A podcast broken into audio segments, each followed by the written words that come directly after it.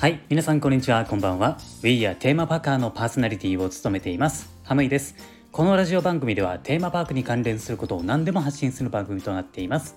テーマパークが好きな方は番組のフォローもぜひお願いします。さて、えー、今回はですねちょっと新しい内容をお話ししようかなというふうに思います。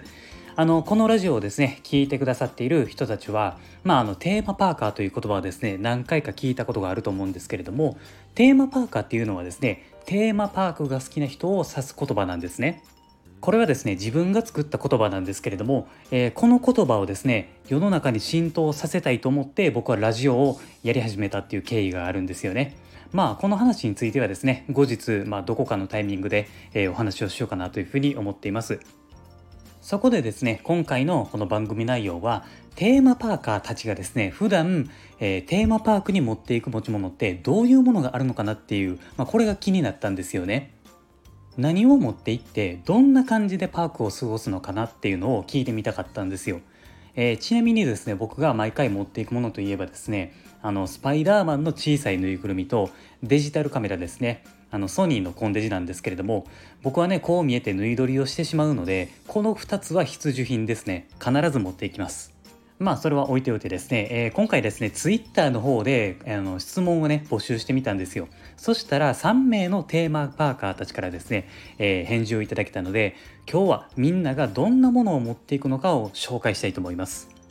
ツイッターの、えー、名前もですね、出していいとのことの、えー、許可をいただいていますので、えー、お名前も一緒に紹介させていただきます。はい、というわけで、えー、1人目のテーマパーカーなんですけれども、1人目はですね、ゆうゆうさんですね。こちらはですね、高校生のテーマパーカーですね。ゆうゆうさんがいつも持っていく持ち物はモバイルバッテリーとのことですね。えー、理由はですね、えー、写真や動画をよく撮影するからそして待ち時間とかにスマホをいじるからとのことですねモバイルバッテリーはねめちゃめちゃわかりますね。うん。あのやっぱりねスマホとかねカメラとかってテーマパークには結構あの必要品だったりするんですよね。例えばスマホなんかはあの次のアトラクションの待ち時間とかショーの時間とかも見ますし、えー、エリアのなんか整理券とかまで取るのにも、えー、スマホがいるので結構ねスマホっていじってる時間って多いんですよね。あとなんかその友達とかとね遊びに行った時は最初会話してるんですけれども待ち時間長いとお互いこう黙るようになってですねあのスマホいじり出すみたいな感じにもなったりしますもんね。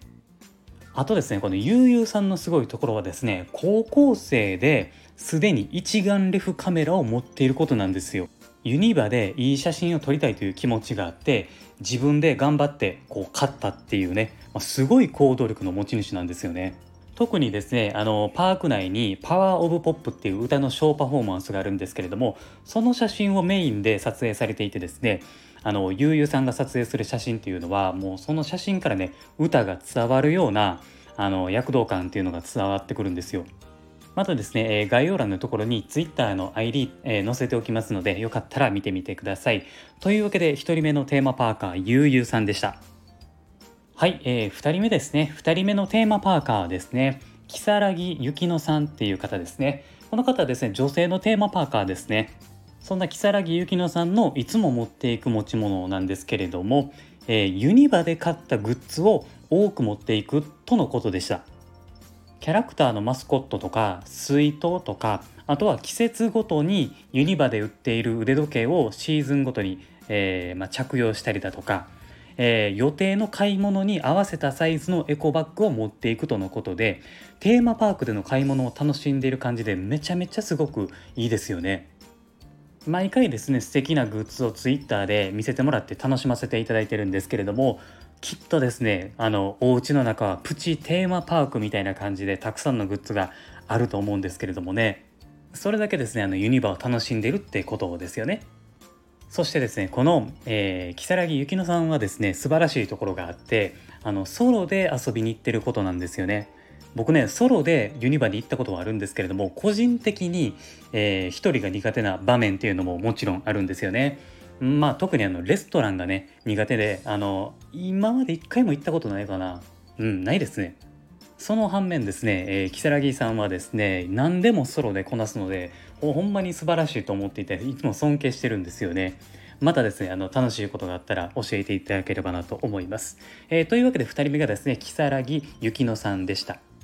さあというわけで最後の3人目のテーマパーカーの紹介ですね3人目のテーマパーカーはですねパデレフスキさんですね